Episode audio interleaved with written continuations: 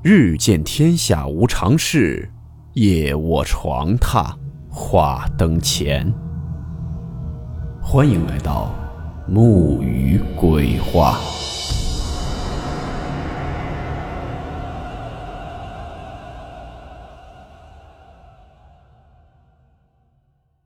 大家好，我是木鱼。今天的故事。来自天涯论坛一位叫做“旷野孤行客”的网友分享。故事名称：莫名上吊。温馨提示：本故事含有未经证实的内容和边缘化知识，部分内容超出普遍认知。如感到太过冲击自己的主观认知，请大家当做故事，理性收听。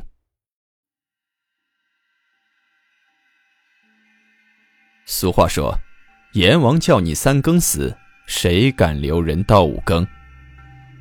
赣西地处丘陵，没有什么大山，但地势纵横，在很长的时间里处于比较封闭的状态，因而很多故事很少受到外部的影响。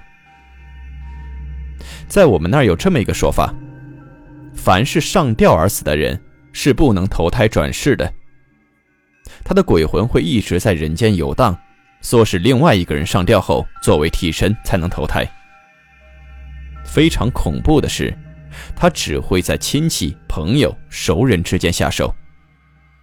因此，经常有这样的例子：某人在毫无征兆的情况之下，忽然间就选择了上吊。乡下人口本来就不密集，加上上吊而死的人表情总是很狰狞恐怖的。每发生一起，总让人心惊胆战。这个故事发生在我隔壁村，现在还有很多见证人。大概是在七十年代，那时呢交通还不发达，要到县城必须步行，大概有六十里路吧，一天要来回，必须起很早赶路。当时呢有个人要去县城办事，为了省钱。他老婆半夜就起来做好了饭，他有说有笑的吃完就出门了。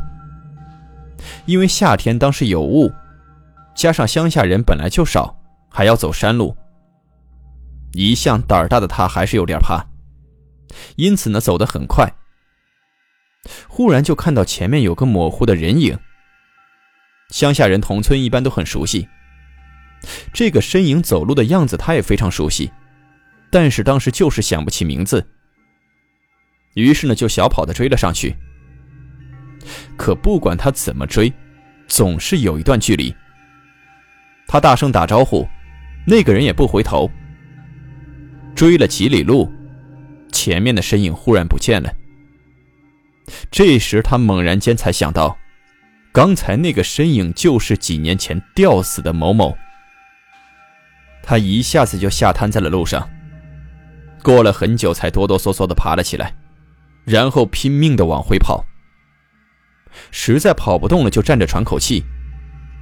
但他一抬头，他就发现这某某就笑眯眯的站在眼前，手里面还拿着一根棕绳，而且居然还开口说话。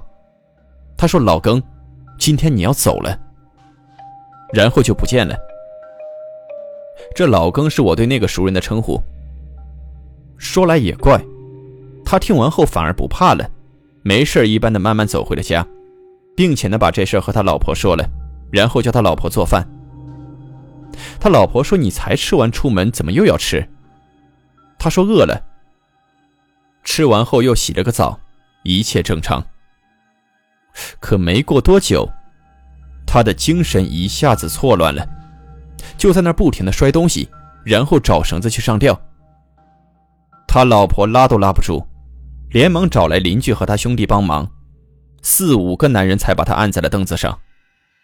一下子，整组的人，整个生产队的人都过来了。到了下午，他神情似乎又清醒了，能和大家聊天。他老婆就去做饭招待大家，然后他就说有点累了，就进房间睡觉了。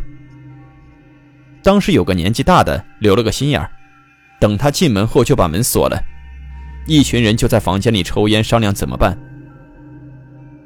等到吃晚饭时，大家把房门打开一看，他用自己的裤带在竹椅上吊死了。没有人能相信，一个人怎么能在不到身高三分之一的竹椅上吊死？铲竹子的地方人应该知道竹椅是什么样的，并且死的就这样悄无声息。这个作者在帖子中讲完这个故事后，下面也有网友的一些评论，也的确让人感到很匪夷所思。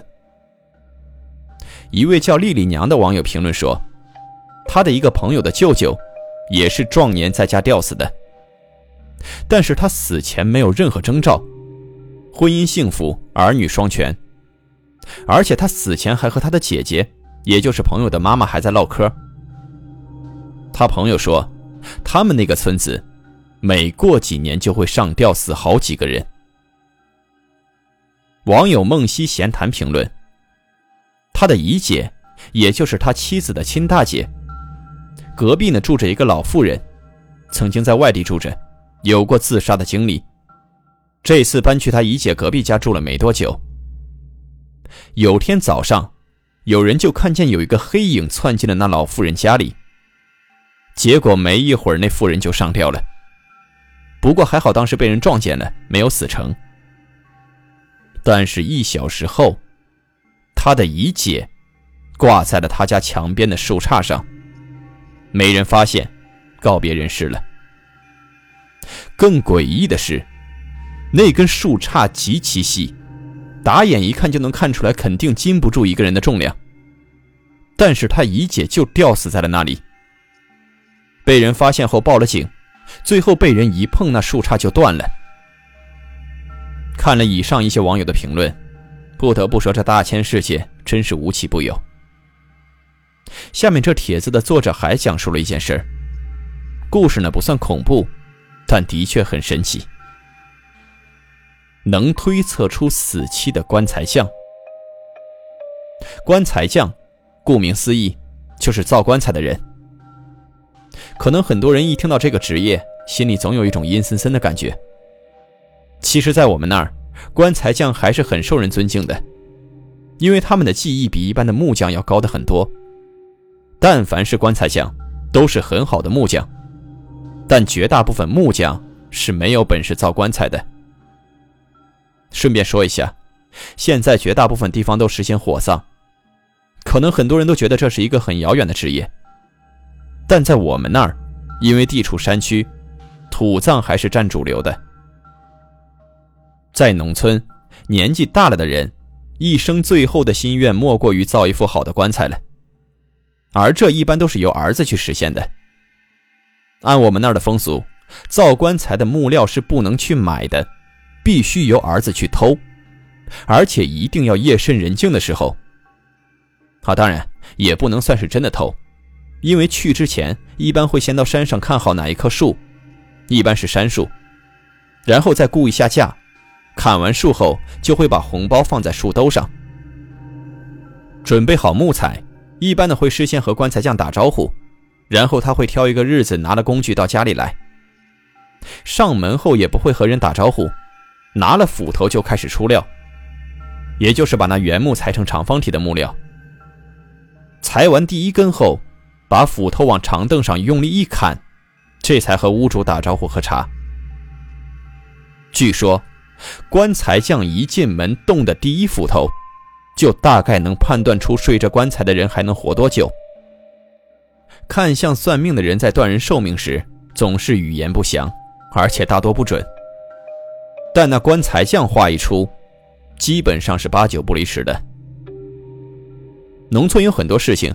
看似毫无道理，但事实又让人不得不信。我们村有个人，从山上摔下来后受了重伤，送到市里面最大的医院时，已经只有出气了。医生呢很明确表示，已经没有救了，趁还有一口气，赶快接回家，好死在家里。因为那时那个人很年轻，大概就四十岁，肯定没有准备好棺材。所以家里人一边张罗去接病人，一边叫棺材匠火速造好棺材。我们那儿呢，一般是停尸两天，然后漆匠也叫好了，一造好马上涂点颜色上漆。这棺材匠进门出好第一块料以后，把斧头一扔，说要先回家干个某事儿。这边监工造棺材的人急得不得了，再加上要死的是他兄弟，一看到棺材匠居然跑回去了，这火一下子就上来了，跑到棺材匠家一通大骂。那棺材匠一边听一边做他的事，头也不抬。这时漆匠也跑出来打圆场说：“他说老大，你不快搞出来，我上期就来不及了。”棺材匠这才停了手，他说。这才造了也没用，着什么急呢？这个要死的人的兄弟也是一个火爆脾气，他说：“你是神仙啊？”那棺材匠不紧不慢地说：“他说神仙倒不是，这样，要是你兄弟没用上这寿材，你买几瓶酒请我和老九吃饭。要是我耽误了你的事儿，工钱我不收。”这老九呢，就是这位漆匠。要死的那个人的兄弟说：“除非是有鬼。”别说是几瓶，十几瓶都没问题。那个要死的人接回家，亲戚朋友都来了。毕竟还这么年轻，儿女又都还小，实在是令人伤感。女人们呢，一时间哭成了一团。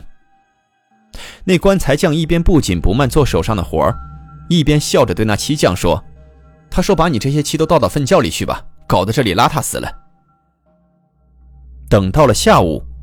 家里主事的人把后事安排的差不多了，那要死的人忽然能动一下了。到了傍晚，居然还能微微开口，叫他老婆熬点米汤给他喝，还说要熬的稠一点。一个月不到，那个医院说已经不行了的人，就已经能下田干活了，和平时无异。这棺材匠一下子名气暴涨，那个监工的兄弟。从此以后，再也不直呼棺材匠的名字，而是以某师傅相称。这位棺材匠呢，还有一件比较出名的事儿。有个老头，六十上下，精气神很好，真的是声若铜钟，号称从来没吃过药。这棺材匠在他家造完老头的寿材，吃完饭对他儿子说：“这寿材只要干半个月就可以上漆了。”他儿子呢也没在意，理解为棺材要等十五天才会风干。哪知老头不到一个月就死了，棺材都来不及上漆。他儿子呢当时有点生气，背后就常对人说：“都说某师傅有本事，我看都是蒙的。”有一天，那棺材匠和漆匠都在村桥头聊天，那老头的儿子也在。棺材匠对他说。我跟你说没说过，你爸的寿材半个月就可以上漆了。那老头的儿子说：“确实说过。”那棺材匠说：“那你问一下老九，漆好要多久？”那漆匠说：“漆好要七八上十天，上漆中间是要风干的。”然后那棺材匠就说：“你再算一下你爸走的时间，看我是不是蒙对了呢？”老头儿子仔细一回味，这才信服了。这位神奇的棺材匠断命事迹还很多，都是准到让我这个同村人都觉得是有人在编故事，就不多赘述了。我们这里呢还有一些比较神奇的事情，有机会再慢慢讲给大家听。